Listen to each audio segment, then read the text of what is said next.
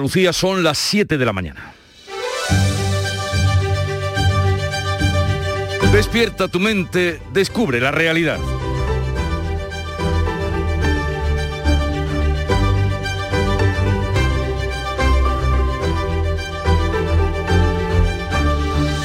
Con la fiesta de Reyes terminaron las vacaciones de Navidad, pero no la expansión del COVID, que sigue imparable con la mayor velocidad que imprime la variante Omicron, hasta el punto de que ya son 83 los días que lleva subiendo la curva de los contagios en nuestro país.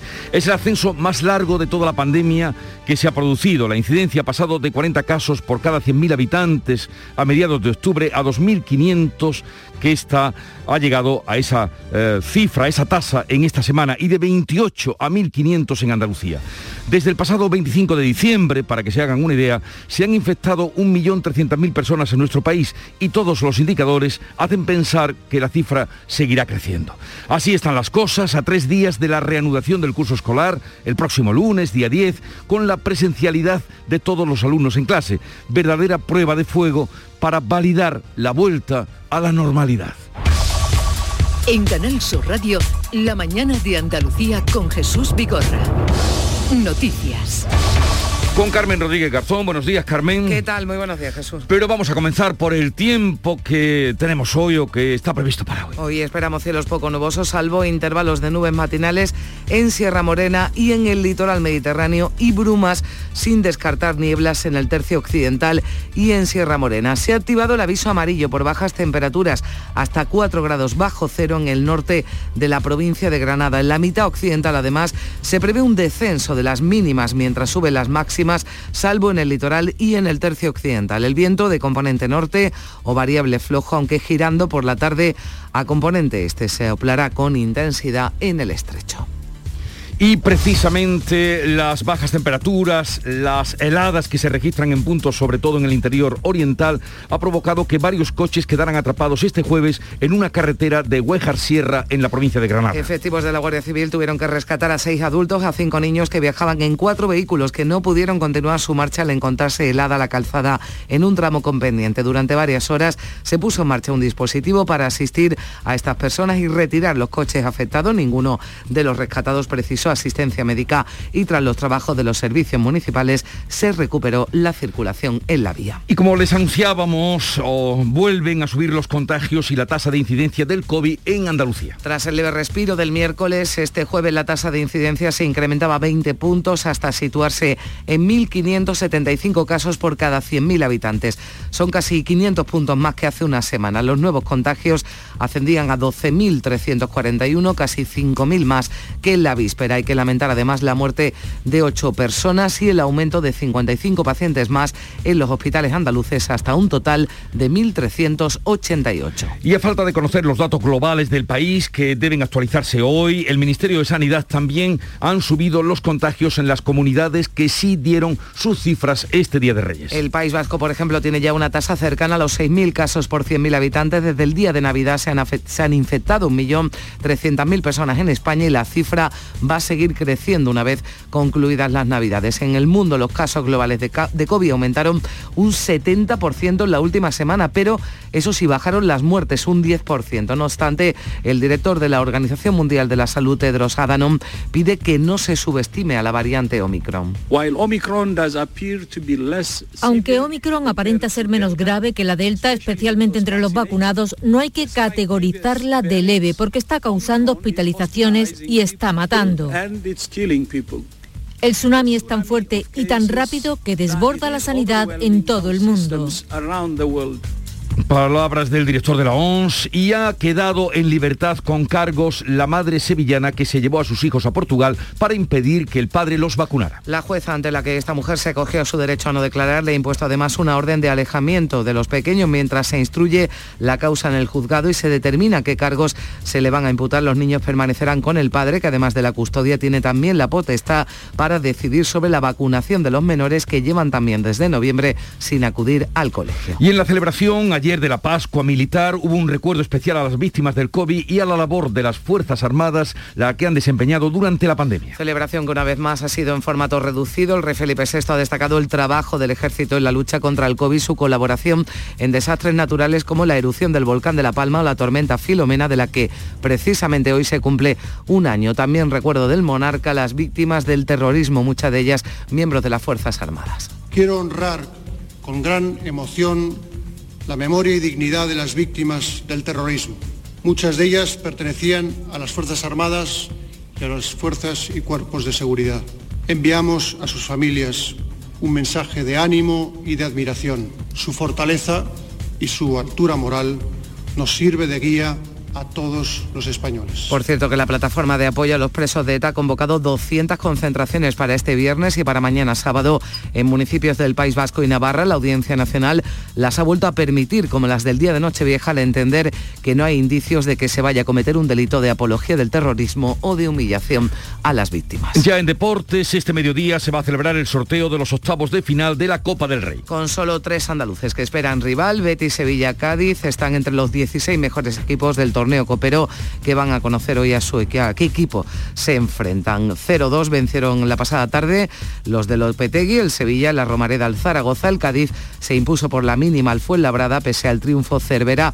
Ha sido muy crítico con el formato de la competición y ha dicho que la Copa está hecha para que la ganen otros clubes, pero no el Cádiz. El Atlético Mancha Real no pudo superar al Atleti de Bilbao al perder 0-2 en un partido donde los vascos fueron superiores y el Almería perdió en casa ante el Elche 1-2 y dice adiós, adiós a la Copa del Rey ante un rival de primera que eso sí tuvo que remontar el gol inicial del conjunto de Rubí. Pues así viene el día, este 7 de enero informativamente, pero cómo lo cuentan y cómo lo reflejan los periódicos que ya ha leído y ha visto. Javier Moreno, buenos días. ¿Qué tal Jesús? Muy buenos días. Acabáis de comentarlo. El rey elogia la altura moral de las víctimas de ETA, lógicamente en portada del diario ABC Felipe VI saludando ayer efusivamente a uno de los condecorados en el acto celebrado en el Palacio Real. Sobre este asunto en el mundo, el rey alienta a las víctimas de ETA antes de las marchas de los presos. Se prevén para este fin de semana unas 200 manifestaciones de apoyo a los etarras en el País Vasco. Y ha nacido o están haciendo un símbolo, una noticia que,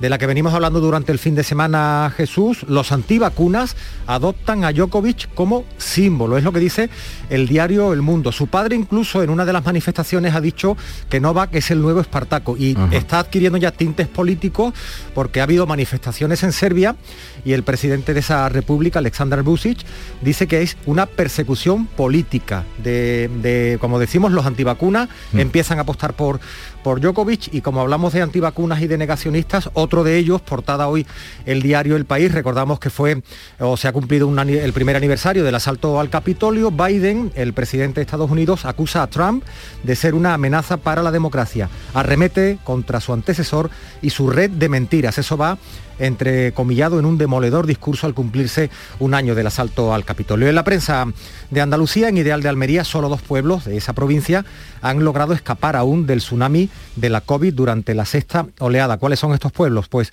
La Roya y Benitagla. Es lo que dice Ideal de Almería. En Diario de Cádiz, una noticia curiosa, no sé si lo habéis visto, la resaca de la cabalgata más viral de la historia. El ayuntamiento está muy satisfecho. El desfile de la capital gaditana arrasa en las redes por el disfraz de un oso dañado. Sí, ya lo vimos. Lo habéis comentado, ¿no? A primera hora de ayer ya nos encontramos con el oso. Efectivamente. Y un último dato en Ideal de Granada, también un asunto interesante. Llegan menos pateras, el número de inmigrantes atendidos en el puerto de Motril descendió casi un 40% en 2021. ¿Y cómo ha comenzado la mañana de Andalucía? A las 5 con Charo Padilla en el Club de los Primeros. ¿Qué te has encontrado? Buenos no, pues porque precisamente Benitagla, estábamos hablando con Beatriz Almeda de este pueblo, que no lo conocíamos y, no, ya el nombre nos parecía, y ya rápidamente un oyente nos dijo eh, eh, que es un pueblo muy, muy, muy, muy pequeñito, que tiene apenas 16 habitantes. Debe ser de los más pequeños de Andalucía, porque aquí no se dan muchos esos pueblos. Sí, es muy curioso. Hemos estado en Sevilla con un taxista de las Jaráfonos dos, porque estaba en la parada y digo, ¿estás con alguien? Sí, con otro más, pues dile que se ponga. Y ya hemos aprovechado. hemos, claro, hemos estado también en, Málaga, en el mercado de Welling, y también hemos aprovechado que estábamos hablando con uno que tenía una tienda y le he dicho, pues pásame al de la carne, y también hemos hablado de la carne. o sea, hay que aprovecharlo. También hemos hablado de Calabacín, en tabernas, Almería con Antonio, y hemos estado en una mina la mina de Valde eh, La Musa en Huelva, y nos ha contado eh, eh, Ángel, que estaba justo saliendo del turno de noche, cómo era de distinto su manera de trabajar ahora como lo hacía el padre, ¿no? Que hace ya unos cuantos años, ¿no? En fin, hemos tenido unas dos horas entretenidas. Te recuerdo que el lunes empieza a las no, no, ya, ya, ya, ya tenemos, ya, ya lo tenemos previsto. Te, lo digo para que... Ya el 2 por 1 o sea, que, para que lo sepa, vamos. Las dos horas extras de Charo Padilla, de momento vuelve, pero sí que estará a las 5 de la mañana puntual. Y vuelta a la normalidad después de las fiestas navideñas, vuelta al trabajo y ahora mm, el tiempo de remangarse para el tempranillo que especialmente dirige esta invitación o esa indicación a los políticos. Le escuchamos. Tempranillo del trabajo.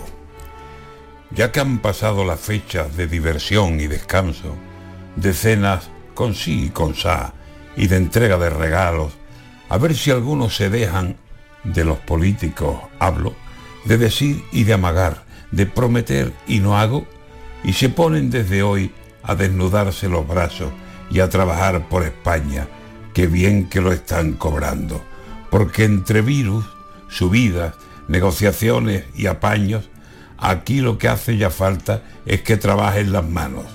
7 de enero, señores, hora de volver al Tao. Antonio García Barbeito, que volverá con los romances perversos poco antes de las 10 y les anuncio que a lo largo del programa también vamos a tener ocasión de hablar a las 9 y cuarto con el alcalde de Málaga, Francisco de la Torre. Hablaremos de muchas cosas, pero entre otras, esa aspiración de la ciudad a ser eh, sede de la Expo Internacional de 2027.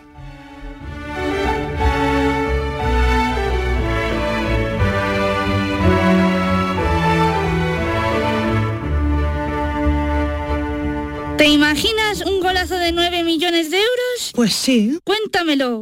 Minuto 93. Me voy de uno con un caño. Me voy de otro con un autopase. Me cambian. Y me voy al kiosco de la 11 y me compro el cuponazo. Cuando juegas el cuponazo de la 11, ayudas a que miles de personas con discapacidad podamos convertirnos en nuevos campeones. Y campeonas. Cada viernes 9 millones y 15 con el XXL. 11. Cuando juegas tú Jugamos todos. Juega responsablemente y solo si eres mayor de edad. ¿Estás lesionado? Elige la fisioterapia avanzada de Clínicas Bayman. En Clínicas Bayman ponemos a tu servicio fisioterapeutas de primer nivel equipados con la última tecnología. Nuestra meta es tu recuperación. Somos la fisioterapia oficial de 18 federaciones deportivas de Andalucía. Si necesitas recuperar tu salud, tu rendimiento y tu bienestar, pide tu cita en clínicasbayman.es. La mañana de Andalucía con Jesús Vigorra. Vamos a contarles la actualidad de este día que pasa por cómo los indicadores de la pandemia en Andalucía han vuelto a empeorar tras el ligero alivio de la víspera. Sube la incidencia acumulada, los contagios y también las hospitalizaciones. Sí, la tasa de incidencia sube 20 puntos con respecto al miércoles aquí en Andalucía se sitúa en 1.575 casos por cada 100.000 habitantes. Los nuevos contagios han superado los 12.000 y los hospitalizados aumentan hasta casi 1.400, 200 de ellos en la UCI. Hay que lamentar además ocho muertes en nuestra comunidad. Por ser festivo nacional, el Día de Reyes no hubo datos actualizados de la pandemia por parte del Ministerio de Sanidad, pero la transmisión por COVID en la sexta ola continúa con cifras récord en la mayoría de las comunidades. Y es que 83 días lleva subiendo la curva de los contagios, el ascenso más largo de toda la pandemia. Desde el día de Navidad se han infectado 1.300.000 personas y esa cifra seguirá creciendo después de Reyes. Rafael Martínez, el asesor, asesor del Comité de Expertos de COVID en Andalucía asegura que hay más contagios de los declarados en los centros de salud. Por ello aboga por centrarse en el seguimiento de los casos graves se está produciendo la mayoría de los casos un cuadro leve de faringomintalitis que cursa durante 48-72 horas, algo de moqueo, leve malestar general y, demás, pues probablemente vaya perdiendo importancia eh, la declaración individualizada de, los casos leves y en poco tiempo pues tengamos que hacer únicamente recuento de los casos graves hospitalizados. Algo muy parecido a como estamos haciendo con la red de vigilancia de la gripe ¿Y qué está pasando en el mundo? Pues que los casos globales de COVID aumentaron un 70% en la última semana, pero bajaron las muertes un 10%. Olga Moya. La semana pasada hubo 9 millones y medio de contagios confirmados, una cifra que casi duplica los anteriores récords semanales, mientras que los fallecidos fueron 41.000, lo que supone la cuarta semana consecutiva de descensos en las muertes pese a la virulenta ola actual de contagios. Paradójicamente, en América, el continente donde el aumento de casos fue mayor del 100%, también ha sido el territorio donde han bajado más los fallecimientos, un 18%, mientras que en Europa, con un aumento del 65% en los positivos, los decesos bajaron un 6%. La Junta descarta que las bajas por COVID en Andalucía estén repercutiendo por ahora en los servicios públicos esenciales. Aunque según SAPSE esta situación afecta a casi mil profesionales del Servicio Andaluz de Salud, el vicepresidente de la Junta, Juan Marín, no obstante, ha dicho a Canal Sur Radio que se trata de bajas de corta duración, por lo que no hay que temer que no se preste un servicio adecuado a los ciudadanos. Son bajas breves, ¿no? de unos días, eh, donde evidentemente, afortunadamente, la inmensa mayoría de los trabajadores pues se reincorporan a su labor en pocos días y yo creo que en ese sentido tenemos que aprender a, como te decía antes, a convivir con el virus. En Cádiz, el sindicato CESIF acusa al SAS de improvisar y poner parches en la gestión del personal de la sanidad pública frente a la sexta ola de la pandemia y denuncia los cierres por las tardes de centros de salud, como ocurre, dicen, en San Fernando, Puerto Real. Desde el personal sanitario eh, andaluz, hastiado y cansado después de dos años de pandemia, no se llega a comprender cómo con esa, esa cantidad de dinero extra con la que hemos terminado el ejercicio, se puede tener la desfachatez de despedir a 8.000 trabajadores y dejar la atención primaria prácticamente cogida con pinza. Estamos a tres días de la reanudación del curso escolar. Los alumnos vuelven a clase el próximo lunes, pero todavía hay dudas sobre quién tendrá que guardar aislamiento en caso de que se confirme un caso positivo en un aula. La Comisión de Salud Pública, que reúne a los directores generales de comunidades autónomas y del Ministerio, debe decidir entre hoy y el lunes si solo se confina a los menores contagiados y a los que no estén vacunados o a las aulas completas. Un borrador del Ministerio propone que en infantil y en primaria se confine al alumno positivo, pero no a la clase. En Andalucía, la Junta también defiende que no haya cuarentenas en aulas completas tras un positivo, aunque como ya adelantó el consejero de Salud, se decidirá estudiando cada caso. Lo único cierto a día de hoy es que hasta nueva orden, los positivos y los contactos que no estén vacunados se aislarán siete días, como pasa con el resto de la población. Por otro lado, los sindicatos, como uso, exigen más medios para la vuelta a las aulas. Su portavoz, Maripaz Agujetas, insiste en que sobre todo hay que reducir ratios y reforzar las plantillas del profesorado. Pensamos que eh, al igual que se hizo el curso pasado, esta medida no se debería de haber aparcado con tanta facilidad eh, en el inicio de este curso y porque se creyó erróneamente que ya se le había ganado la batalla al COVID. Para nosotros sigue siendo necesaria esa reducción de ratios con la misma dotación de profesorado extra que se dio el curso pasado. Y vamos ahora con la vacunación o los negacionistas a la vacunación. Se ha decretado orden de alejamiento para la madre de Sevilla que se llevó a sus dos hijos a Portugal para evitar así que el padre los vacunara. Los niños han estado dos meses sin ir al colegio, un mes en paradero desconocido hasta que finalmente ella se ha entregado. La mujer se negaba a declarar este jueves ante la juez que instruye el caso, que ha decretado libertad con cargos y también la prohibición de que se acerque a los niños a menos de 300 metros. El abogado del padre, Javier Toucedo, espera que se le imputen tres delitos, sustracción de menores, abandono por no llevarlos al colegio y también desobediencia a la autoridad judicial ya que tenía retirada la patria potestad, pero se los llevó a Portugal para evitar que el padre los pudiera vacunar, no solo de COVID, sino de otras enfermedades que tienen pendientes como el tétano o el meningococo. El letrado ha contado a Canal Sur Radio que está a la espera de conocer los detalles de la entrega para saber si existe riesgo de fuga y entonces pedir otras medidas padre de los menores no quiere solicitar no el ingreso en prisión de la madre de esos hijos si no es estrictamente necesario. Y sería estrictamente necesario si, si hubiera un riesgo de fuga sordo. La prudencia nos ha llevado a, de momento, de momento, prestar conformidad a las, medidas propuestas por el Ministerio Fiscal. Y el tenista serbio Novak Djokovic, llamado ahora Espartaco, podrá permanecer en Australia hasta el próximo lunes, cuando el juez decidirá si debe abandonar el país o puede participar en el abierto de tenis. Las autoridades fronterizas le han denegado la entrada por no presentar certificado de vacunación ni justificante médico que lo exima. Es el caso que mejor refleja la presión que están ejerciendo, eh, que están ejerciendo cada vez más los gobiernos sobre quienes no quieren vacunarse. La gravedad de la pandemia no permite hacer excepciones, lo decía el ministro australiano de Sanidad, Greg Hunt. El señor Djokovic no ha proporcionado la documentación de acuerdo con las normas sanitarias de Australia y su visado ha sido consecuentemente cancelado. Y si un visado se cancela, alguien tiene que abandonar el país. Eh, pues así están las cosas en torno a Jacobi. La eliminación de las PCR desde hoy para los viajeros vacunados que entren al Reino Unido supondrán la recuperación del turismo británico. A esta pasada madrugada han entrado en vigor la flexibilización de las medidas anti-COVID. Aquellos con pauta completa de vacunación no van a necesitar presentar una PCR negativa a la entrada del país. Tampoco tendrán que aislarse esperando el negativo de una segunda prueba dos días después de su llegada, si lo anunciaba el primer ministro Boris Johnson. Puedo anunciarles que en Inglaterra desde las 4 de la madrugada del viernes eliminaremos el requisito de llegar al país con una prueba diagnóstica negativa, así como las cuarentenas al entrar, medidas que desalientan a muchos a viajar por temor a quedar atrapados en el extranjero e incurrir en gastos adicionales. Una decisión la de Reino Unido calificada como muy buena noticia por el sector turístico, así lo decía Luis Arroyo, el presidente de la Asociación de Agencias de Viaje de Andalucía. Es buena noticia. No ha dado tiempo aún a, tener resultados, pero que obviamente, por supuesto, esa medida va a traer un aumento del número de reservas de cara a primavera con seguridad. Y la Pascua Militar se ha celebrado por segundo año consecutivo bajo las restricciones de la pandemia y con mensajes del rey y del gobierno reconociendo la labor de las Fuerzas Armadas durante este tiempo de pandemia.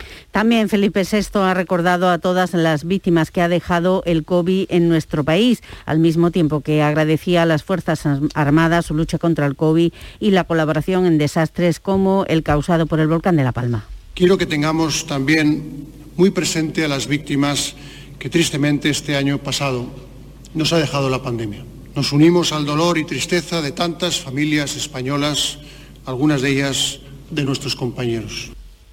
Y hoy 7 de enero empiezan las rebajas de manera oficial, aunque en realidad muchos comercios ya han hecho estos últimos días promociones especiales y reducción de precios. Desde el sector se pide que se vuelvan a fijar fechas fijas para estos periodos de rebaja. Desde 2012 el Gobierno Central dio carta blanca para que cada establecimiento pusiera esas rebajas cuando quisiera.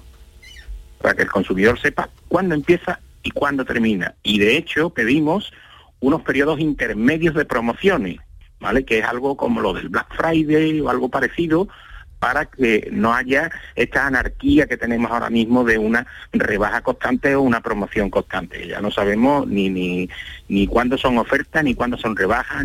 Pues donde no hay rebajas es en el precio de la luz que sube de nuevo en el mercado mayorista. Este viernes se sitúa en algo más de 215 euros el megavatio hora. Con respecto a ayer jueves el precio se incrementa un 1,3% y un 53% en comparación con el viernes de la semana pasada. El tramo más caro entre las 6 y las 7 de la tarde. El mínimo se registraba entre las 4 y las 5 de la mañana. Son las 7.22 minutos de la mañana y ahora nos vamos a la revista de prensa que ya tiene preparada Javier Moreno.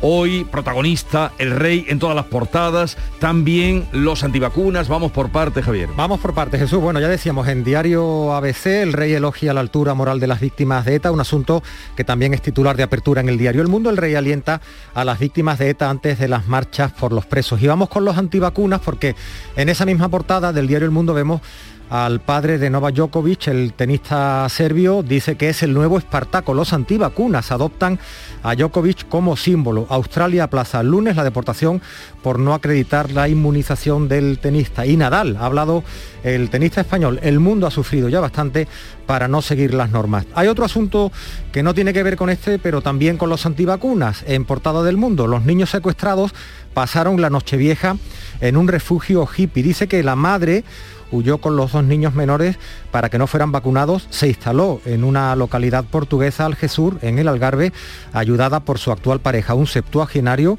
antivacunas como ella. Y mezcla en la información, em, Jesús, el periodista, eh, las palabras niños, secuestrados, hippie, refugio.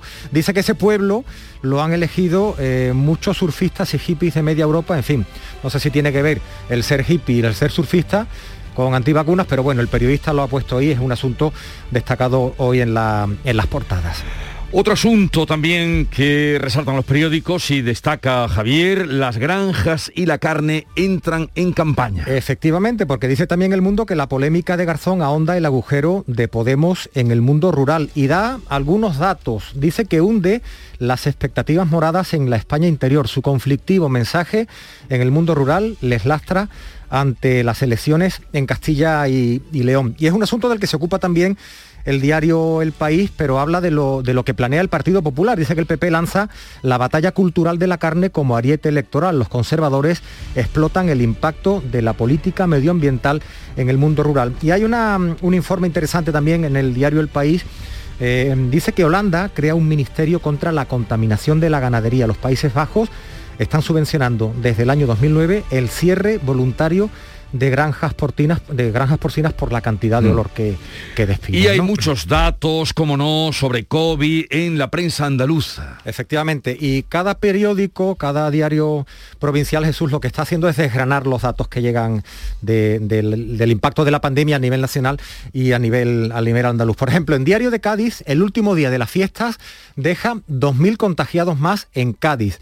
El desborde que hay en atención primaria amenaza con colapsar algunas urgencias. En Ideal de Almería, ya lo adelantábamos hace un ratito, solo dos pueblos han logrado escapar aún del tsunami de la COVID durante la sexta ola. En el Día de Córdoba, el último mes ha dejado uno de cada cuatro contagiados en Córdoba. Esta sexta ola suma ya casi 28.000 positivos.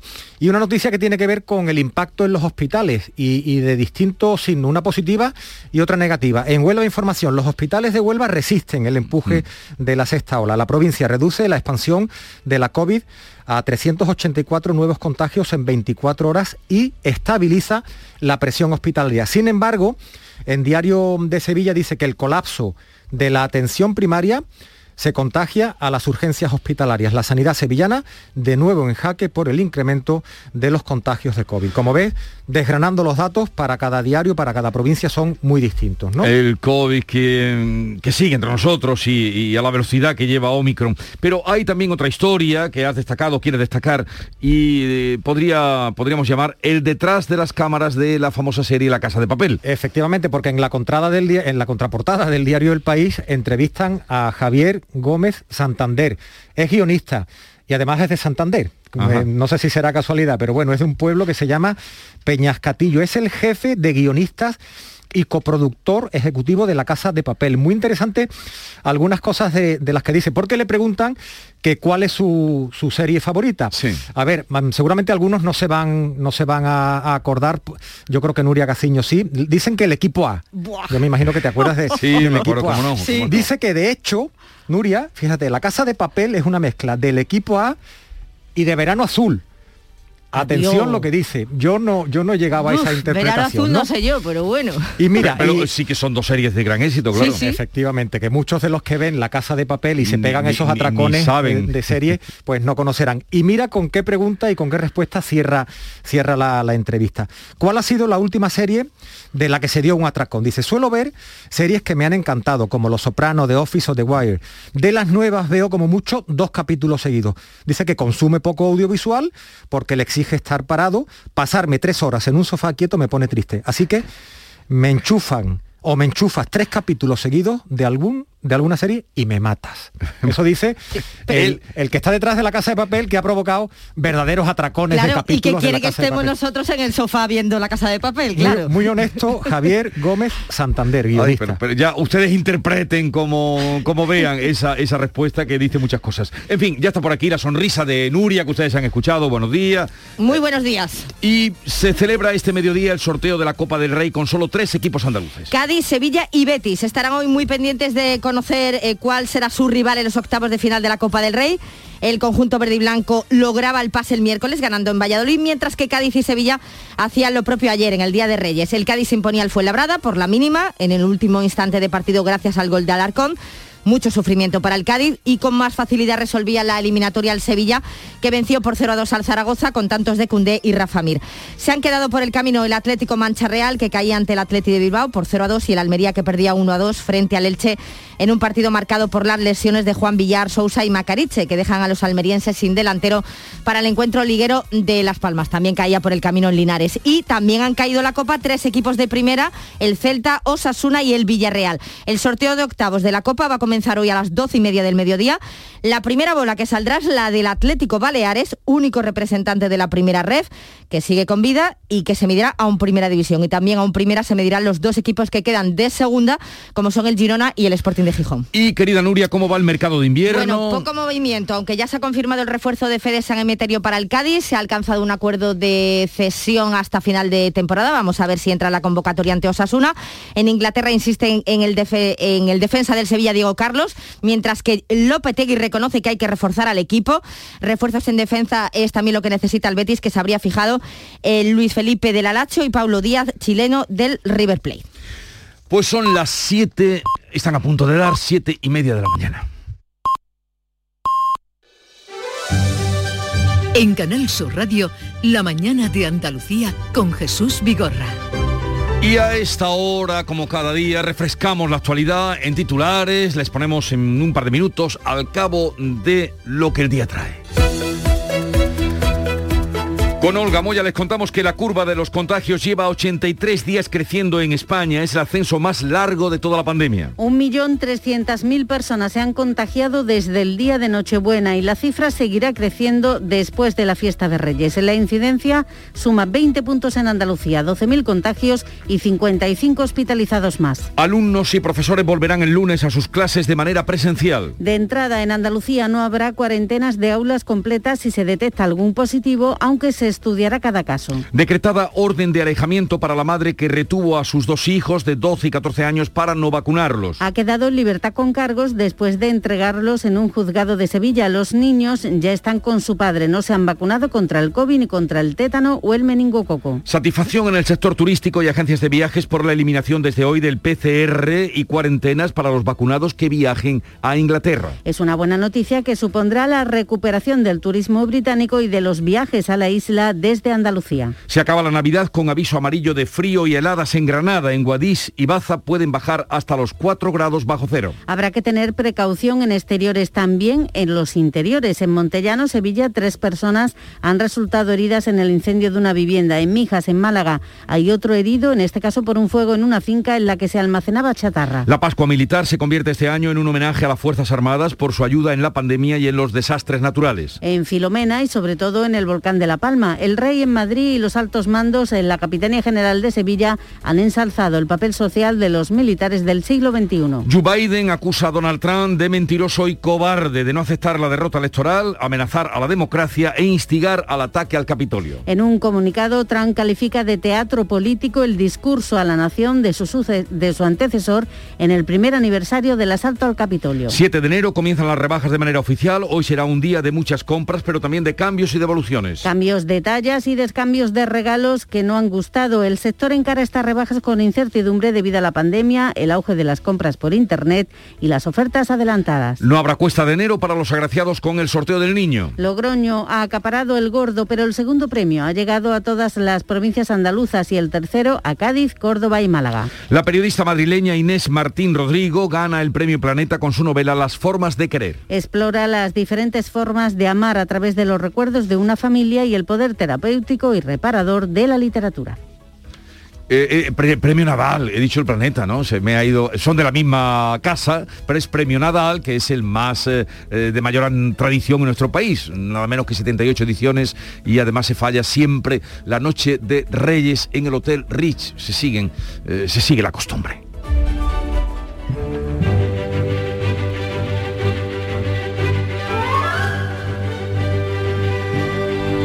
Hoy el santoral nos remite a San Raimundo de Peñafort, patrón de los abogados y las facultades de Derecho y patrono de la ciudad de Barcelona. Con solo 20 años ya era profesor de filosofía y con 30 estaba ya doctorado en Derecho. Bueno, a esa edad es más o menos también, tampoco hay una eh, revelación especial, pero sí además un hombre se da a una de las eh, distinciones más altas que da la abogacía o el Ministerio de Justicia, que es la Cruz de Raimundo de Peñafort. Tal día como hoy, de 1714, el inglés Henry Mill daba a conocer la patente de la primera máquina de escribir. Mill nunca tuvo éxito al comercializar su invento, fíjense lo que es la vida, y aunque más tarde sería reconocido como el primero de una larga evolución de los dispositivos que nos llevan hoy hasta el ordenador, tardaron mucho tiempo en imitarlo. La vida. Y tal día como hoy de 2015, 12 muertos, eh, era el resultado de un atentado yihadista, ustedes lo van a recordar, contra el semanario francés Charlie Hebdo en París. De eso hace hoy seis años. Y la cita del día de una novela está entresacada. La normalidad, por aquello del día que soy, 7 de enero, dice, la normalidad no estaba en los días que quedaron atrás tan solo se encontraba en aquellos que la suerte nos ponía delante cada mañana. Es de una frase del tiempo entre costuras de María Dueñas.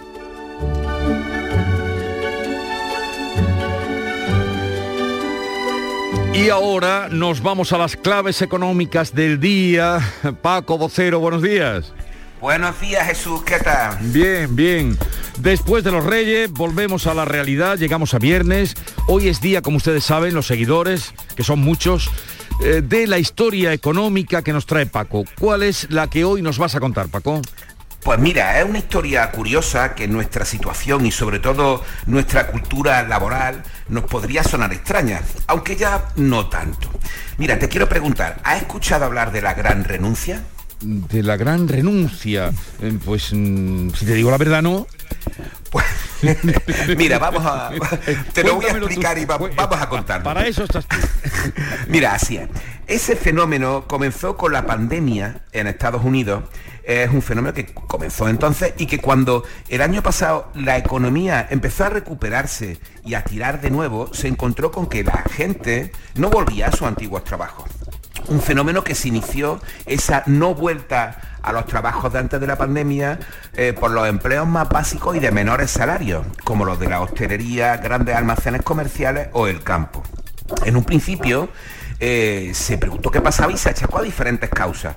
Las inseguridades provocadas por el COVID y los contagios, a, los subsidios federales y estatales. Recordemos que en Estados Unidos el gobierno dio directamente dinero a las familias, lo que facilitó una red de seguridad y también básicamente a los menores salarios, por supuesto, e incluso en algunos sectores como los restaurantes, mm. a que muchos trabajadores se quejaban del trato que les daba el público. Sí, pero Paco, incluso se dio una cifra, eh, el efecto que estás contando sí que lo conocía, el título con el que eh, se, se etiquetó ese movimiento, la gran renuncia, ahora tú nos lo has aclarado, o me lo has aclarado. Pero se llegó a hablar, Paco, de que 8 millones de personas dejaron sus puestos de trabajo. Algo, eso impensable en nuestro país. Bueno, por, supuesto, por eso comentaba al principio que lo vemos con que es una cuestión de otra cultura distinta. Mira, el fenómeno se agudizó en otoño cuando en Estados Unidos, cuando la economía creció a buen ritmo, a muy buen ritmo, superior a Europa, por supuesto, pero seguían vacantes efectivamente innumerables empleos. Te voy a dar una cifra de septiembre. En septiembre llegaron a contabilizarse más de 11 millones y medio de trabajos disponibles que no se cubrían. Y el fenómeno ya además se había contagiado a otros empleos de mayores salarios como la construcción, incluso algunas industrias, ante eh, eh, ese asombro eh, generalizado. Pero es que de repente esa gran renuncia empezó a trasladarse ya a los empleos más cualificados en grandes ciudades y de carácter tecnológico y a gran parte de profesionales y trabajadores más jóvenes, edades medias en torno a la treintena. Y lo que parecía ser un fenómeno temporal y localizado en actividades de, mano de obra intensiva mm. y menores y bajos salarios, acabó por convertirse en una realidad sobre la que se están haciendo cientos y cientos de interpretaciones, comenzando por el cambio profundo de mentalidad sobre el concepto del tiempo y el futuro tras la pandemia, y siguiendo con la idea del trabajo y la felicidad personal, la realización vital. Cuestiones que, como decimos, aquí nos resultan más difícil de entender, pero que también empiezan a verse en algunos casos en las grandes ciudades europeas y españolas, por la rotación de trabajadores cualificados especialmente en el campo tecnológico. Y no se trata solo de las viejas cuestiones sobre las que se lleva hablando mucho tiempo, como el valor del salario emocional junto al económico, las condiciones generales de trabajo los buenos y malos ambientes en las empresas y en las organizaciones. La gran pregunta actualmente es, ¿qué va a ocurrir con esto? Mm. ¿Seguirá este año profundizándose el fenómeno? ¿Será más pronunciado? ¿Se trata de una tendencia global que está transformando los cimientos de la economía y que comienza a manifestarse en paralelo con el futuro de los empleos, millones de ellos radicalmente distintos, distintos a los que conocemos.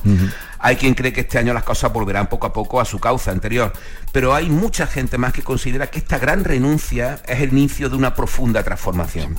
Lo iremos viendo, pero el fenómeno es extraordinario. Desde luego que sí, y como bien apuntabas tú al principio, mm, otra cultura diferente, ¿no? Para, para esta situación que, que has analizado.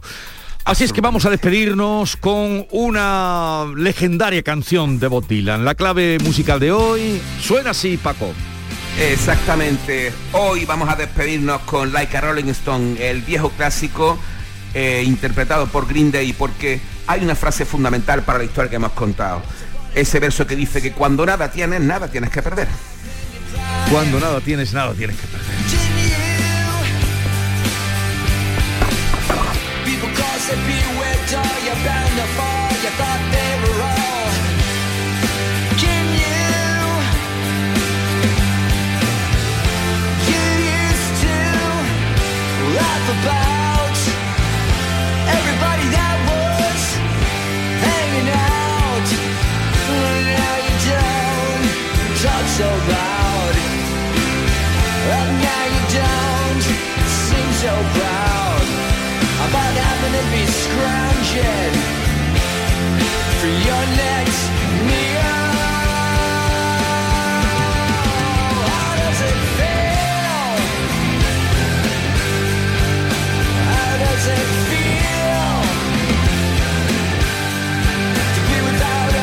Muy acertada mm, selección para la historia de hoy, la gran, eh, la gran renuncia.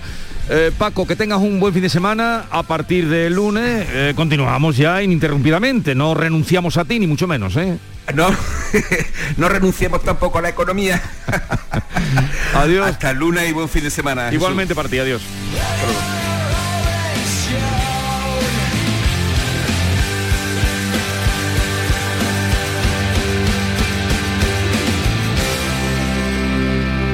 7.41 de la mañana, enseguida les contamos otras noticias. Enchúfate al sol y al ahorro. Conoce las líneas de financiación de Cajamar para la adquisición e instalación de fuentes de energía sostenible, tanto si eres una empresa o un particular. Una forma alternativa de cuidar el planeta y ahorrar en tu factura de la luz. Más información en nuestra web. Cajamar, distintos desde siempre. Disfruta de Andalucía y de la radio hasta enamorarte. Escucha, siente y déjate seducir por una tierra repleta de tradiciones, de una gastronomía de bandera, de patrimonio cultural fascinante y una gente única. En Gente de Andalucía, los sábados y domingos desde las 11 de la mañana con Pepe da Rosa. Quédate en Canal Sur Radio, la radio de Andalucía. En Canal Sur Radio, la mañana de Andalucía con Jesús Vigorra. El número 41.665 es el gordo de este año en el sorteo del niño. Se ha vendido íntegramente en Logroño, en La Rioja. Los agraciados lo han celebrado como corresponde por todo lo alto y con vino de Rioja. ¿Pagar la hipoteca? ¿La hipoteca? ¿Tomarme un coche nuevo? Son los mejores reyes de toda la vida. Verlo en directo, que salía bola por bola. La nuestra era increíble. O sea, había tocado la pedrea en Navidad y dijimos, vamos a apostar por el mismo número. Y mira, hemos tenido suerte. Estamos súper contentos todos porque nos ha tocado a la mayoría del barrio. El segundo ha estado muy repartido, ha llegado a todas las provincias andaluzas, solo en Granada el 44.469 ha dejado eh, 525.000 euros en la capital y en cuatro municipios, Armilla, La Zubia, Peligros y Motril. En Córdoba deja 450.000 euros con la venta de tres décimos en la capital y dos en Baena y La Carlota. María José Gómez regenta la administración de la capital. Premio del Niño de Lotería Nacional la primera, la primera vez que lo vivimos, ¿vale? Estamos muy emocionados, muy contentos dos décimos, todavía no conocemos al cliente que se lo hayamos vendido, seguramente que a un cliente habitual de nuestro establecimiento, de nuestro estanco, y esperemos conocerlo, que conozcamos al agraciado.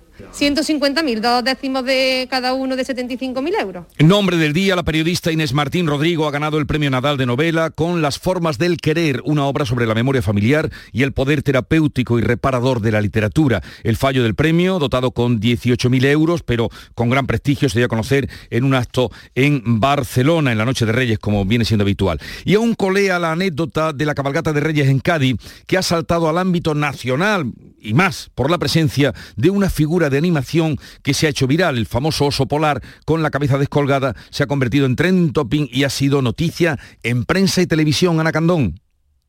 El oso violinista, el oso con esguince cervical, el oso rematando un balón a córner. Miles de comentarios y memes han hecho a Cádiz trending topic y todo a cuenta de un personaje de uno de los pasacalles, un oso polar que desfiló en la cabalgata con la cabeza del traje descolgada y completamente ladeada, provocando críticas e hilaridad a partes iguales. La propia concejala de Cultura y Fiestas, Lola Cazalilla, ha aludido con sentido del humor a esta anécdota y ha escrito en su cuenta de Twitter. Aunque en redes se esté difundiendo esta imagen, nosotras sabemos que solo fueron unos minutos complicados que no te definen como oso polar. Te queremos. Como se dice en Cádiz, la carga supera la pena.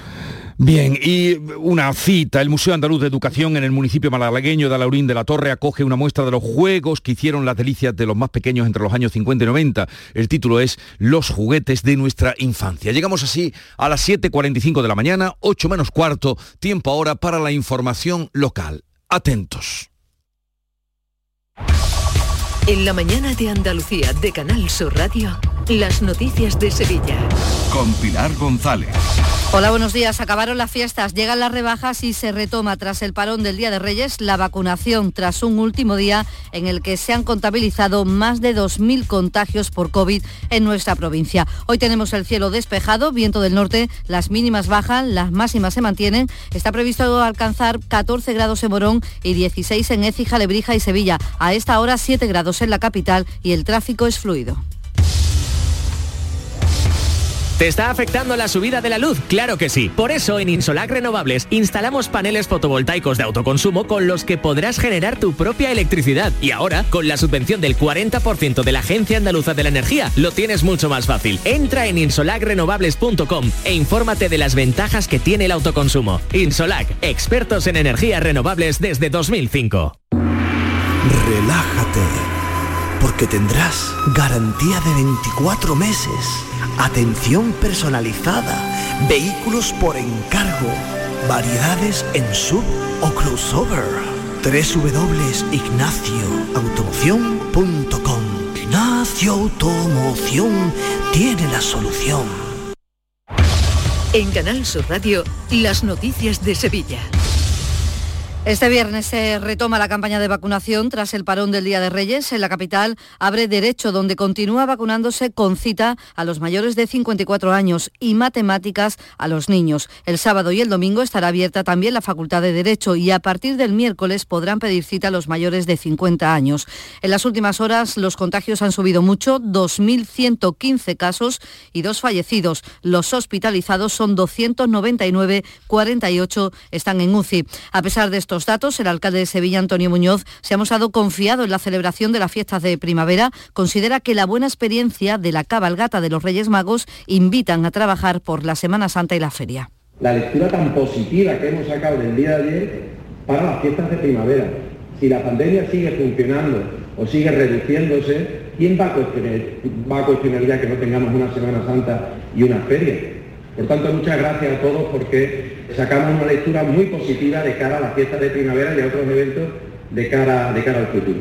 Ha quedado en libertad con cargos y una orden de alejamiento de 300 metros la madre que se llevó a sus dos hijos para evitar que el padre los vacunara. Los niños de 11 y 14 años han estado dos meses sin ir al colegio y un mes en paradero desconocido hasta que finalmente ella se ha entregado en el juzgado número 10 de Sevilla que lleva el caso. La mujer se ha negado a declarar ante la juez y el abogado del padre, Javier Tucedo, espera que se le imputen tres delitos. Sustracción de menores, abandono por no llevarlos al cole y desobediencia a la autoridad, ya que tenía retirada la patria potestad y se los llevó primero a Jerez y luego a Portugal para evitar que el padre los pudiera vacunar, no solo de COVID, sino de otras que tiene pendientes. El letrado ha contado a Canal Sur Radio que no se ha opuesto a la libertad de la madre porque el padre no quiere provocar ningún daño extra, pero espera conocer los detalles de la entrega para saber si existe riesgo de fuga y entonces pedir otras medidas. El padre de los menores no quiere solicitar no el ingreso en prisión de la madre de esos hijos si no es estrictamente necesario. Y sería estrictamente necesario si, si hubiera un riesgo de fuga sordo. La prudencia nos ha llevado a, de momento, de momento, estar conformidad a las, a las medidas propuestas por el Ministerio Fiscal. Hoy comienzan las rebajas de invierno tras una campaña navideña en la que el comercio ha vendido un 20% menos que antes de la pandemia y ha recuperado un 20% con respecto al año pasado. Por tanto, el sector espera que en las rebajas se continúe con esa tónica. Así lo ha dicho aquí en Canal Sur Radio el presidente de la Asociación de Comerciantes de Sevilla, Tomás González. Principio creemos que sí. Eh, normalmente la campaña de Navidad y como la rebaja normalmente empieza a continuación de la campaña navideña, suele ser muy lineal, ¿eh? no suele tener unas fluctuaciones muy grandes. Bueno, el comercio siempre ha sido un espacio seguro donde los ciudadanos pues mantienen la distancia, se mantienen los aforos y bueno, no nos quitamos la mascarilla.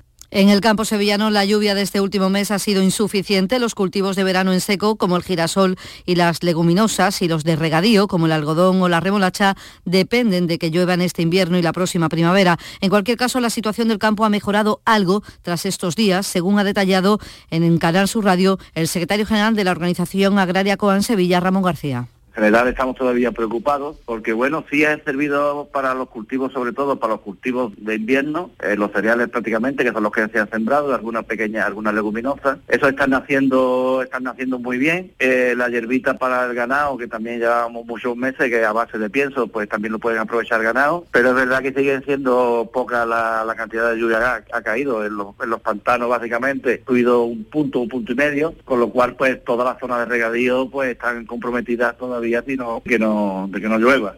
Y seguimos hablando de agua porque el alcalde de Real de la Jara ha pedido una solución definitiva a los problemas de agua que padecen 10 pueblos de la Sierra Morena de Sevilla cada vez que hay sequía. La localidad ha estado tres semanas sin agua potable. El problema es que se abastece de un pozo que actualmente tiene poco nivel y esto deja turbia ese agua. Han puesto unos filtros provisionales. El alcalde José Manuel Trejo pide que se priorice el proyecto para usar el agua del embalse cercano del Pintao, que sí abastece a otras zonas de la provincia. Es inexplicable pues que la Sierra Morena Sevillana, pues siendo los pulmones de, la provincia, con el embalse del Pintao situado en nuestra zona, eh, de, de bebé pues a Sevilla, a todas las zonas de, de regadía, incluso hasta pueblos de Cádiz que llega eh, este agua, pero eh, no llega el agua a ninguno de los 10 pueblos que, que conforman la, el territorio. En la capital, el comité de empresa de Lipasán, que se encarga de la limpieza de la ciudad, reclama al nuevo equipo de gobierno municipal un aumento de plantilla para poder atender las necesidades de Sevilla. El nuevo alcalde ha creado una delegación específica de limpieza viaria para mejorar el estado de las calles, que según el propio ha reconocido es claramente mejorable. Sin embargo, el presidente del comité de Lipasán, Andrés Doblado, ha advertido aquí en Canal Sur Radio de que la solución pasa por ampliar la plantilla. Dice que hay un déficit superior al centenar de empleos mejorable, mejorable así para poder mejorar más de lo que tenemos, la única falta es personal, porque estamos mm, desde hace ya bastantes años tenemos una, una carencia de personal bastante grande. Ah, Estamos hablando de en torno entre 100 y 150 personas, ¿eh? y eso es mucho. Eso es mucho porque se dejan zonas sin, sin cubrir. Esa es la problemática que tenemos más que nada. Y la Policía Local de Sevilla ha realizado cerca de 1.400 pruebas de alcoholemia estas Navidades. Solo ha detectado 47 casos, que suponen un 3,4% del total. Este año la plantilla de policías locales en Sevilla va a aumentar en 102 agentes. En los primeros meses serán 70 y a final de mandato el Ayuntamiento habrá creado un total de 300 plazas de policía local. No obstante, el presidente del Sindicato Profesional de Policía, Luis Val, espera que este nuevo equipo de gobierno atienda otras demandas que también son importantes, como los uniformes y una mejoría en la organización. Con un buen sistema de gestión porque últimamente está siendo un desastre. Los policías locales no saben los turnos con antelación suficiente y también pedirle que nos traiga el, el uniforme que nos deben de hace dos años. Los policías locales desde hace dos años no tenemos uniformidad. Estamos viendo de las prendas que había sueltas y, y poco más, y ya en un grado de deterioro bastante importante. La audiencia de Sevilla ha confirmado la condena de 15 meses de cárcel a un hombre por conducción temeraria y no podrá coger un coche durante tres años y medio. La Guardia Civil le buscaba después de que su expareja le denunciara por recibir amenazas de muerte a través de mensajes de WhatsApp. En su huida por Palomares del Río circulaba a gran velocidad en dirección prohibida, poniendo en peligro a otras personas. Y el segundo premio de la Lotería del Niño, el 44.469, 75.000 euros al décimo, ha estado muy repartido, ha tocado en todas las provincias andaluzas y aquí en Sevilla concretamente en Alcalá de Guadaira, en Utrera, en El Coronil y también en Gerena, cuya lotera está contenta porque aunque solo ha vendido un décimo, es la segunda vez que reparte premio en estas Navidades. Vendió también el cuarto. dimos el cuarto premio, ¿eh? Estupendo, yo no me lo esperaba. Chiquillo, este año muy fuerte. Muy bien, pues nada, muy, muy contenta. No sé si es de máquina, claro, no lo sé. Les contamos también que hasta el 15 de enero la oficina principal de Correos en Sevilla Capital, en la Avenida de la Constitución, acoge una exposición filatélica. Se puede contemplar una curiosa muestra de las antiguas felicitaciones navideñas de los carteros urbanos, con representación de todas las épocas y además con detalles poéticos. Y la nao Victoria puede visitarse esta semana, hasta el domingo, queda este fin de semana. El público puede recorrer sus cubiertas y conocer la aventura que protagonizaron submarinos a lo largo de la inmensa travesía de más de tres años llena de peligros y dificultades. Está ahí, pues, en el muelle de las delicias.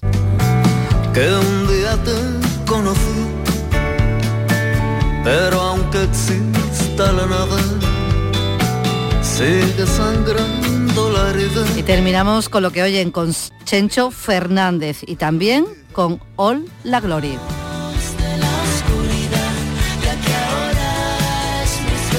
Conciertos hoy en la Sala Marandar, esta noche en la ciudad. A esta hora 5 grados en Lora del Río, 6 en Araal, 2 en Casadiche, 7 en Sevilla. Escuchas La mañana de Andalucía con Jesús Vigorra, Canal Sur Radio.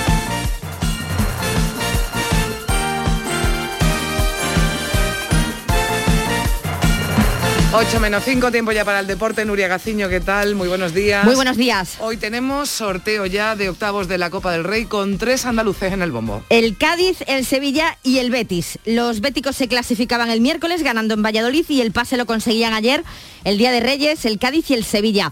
El Cádiz lo pasó mal en Fuenlabrada, de hecho cuando ya todos pensábamos que iba a haber prórroga, Alarcón en el último suspiro de partido marcaba y daba la victoria y el pase a los octavos eh, para los cadistas. Y con más facilidad resolvía la eliminatoria el Sevilla, que venció por 0 a 2 al Zaragoza con goles de Cundé y Rafa Mir. A pesar de que esta vez el Sevilla pues no ha sufrido tanto, hemos visto al entrenador a Julen Lopetegui más enérgico a la hora de pedirle a Monchi los refuerzos necesarios en este mercado de invierno. Está claro que las necesitamos desde hace tiempo además. Lógicamente no había posibilidad, ahora se ha abierto el mercado. Esa pregunta al final, eh, el quién y el cuándo, te la puede comprobar contestar Monchi. Si le preguntas al entrenador, cuanto antes y los mejores posibles. Te diría, evidentemente, cuanto antes y lo mejor posible, porque lógicamente claro que, que necesitamos reforzarnos sin ninguna duda. Que está tardando un poco, ¿no? Sí, con esto de que Monchi ha salido encarnando al Rey Mago, ¿no? Ha, estado muy liado. No, pues ha dicho Lopetegui a ver si se lo pido, ¿no? Al Rey Mago ya sí. Bueno, aprovecha, sí.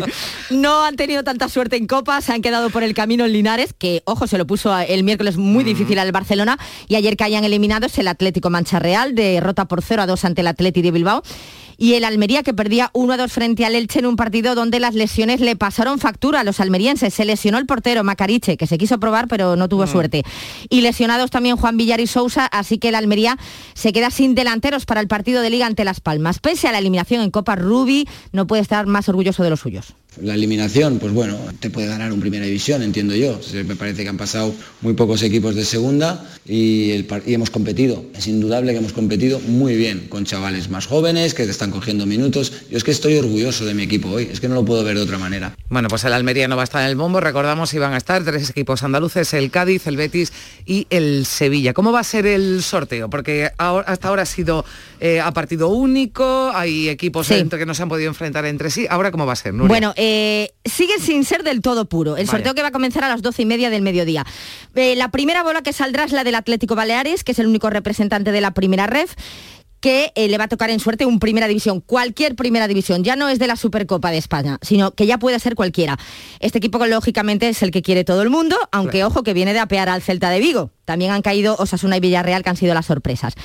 También aún primera se medirán los dos equipos que quedan de segunda división, que son el Girona y el Sporting de Gijón.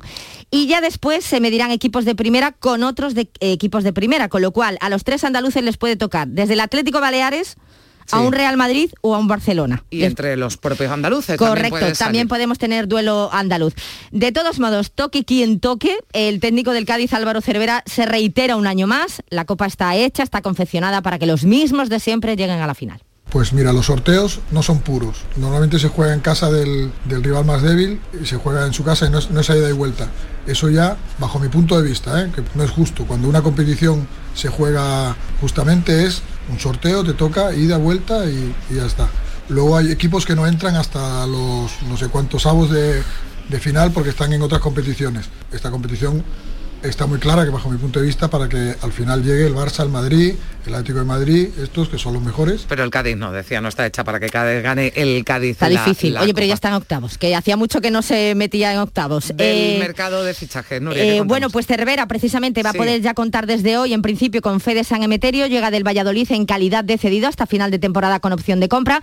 En Inglaterra insisten por Diego Carlos, aunque habrían hecho una primera oferta de 30 millones de euros, muy alejado de los 80 de cláusula para que se fuera al Newcastle y refuerzos en defensa. Eh, para el Betis suenan Luis Felipe del Alacho y Paulo Díaz, chileno del River Plate y Vadillo que ha llegado en calidad de cedido procedente del español al Málaga. Y ha hablado eh, Nadal de Djokovic. Sobre el tema de Djokovic, lo tiene muy claro, igual de claro que Nadal también nosotros. Lo que sí que sé es que si estás vacunado, pues no tienes ningún problema para estar aquí, para jugar el Open de Australia. Él ha tomado sus decisiones, ni nadie le obliga a vacunarse, ni y con sus decisiones pues tiene que, pagar las consecuencias. Desgraciadamente estamos en una pandemia. La única manera de parar todo esto es vacunándose. Bueno, pues le compramos las palabras a... El lunes saldremos de dudas. A ver cómo acaba el culebro. Gracias, Nuria.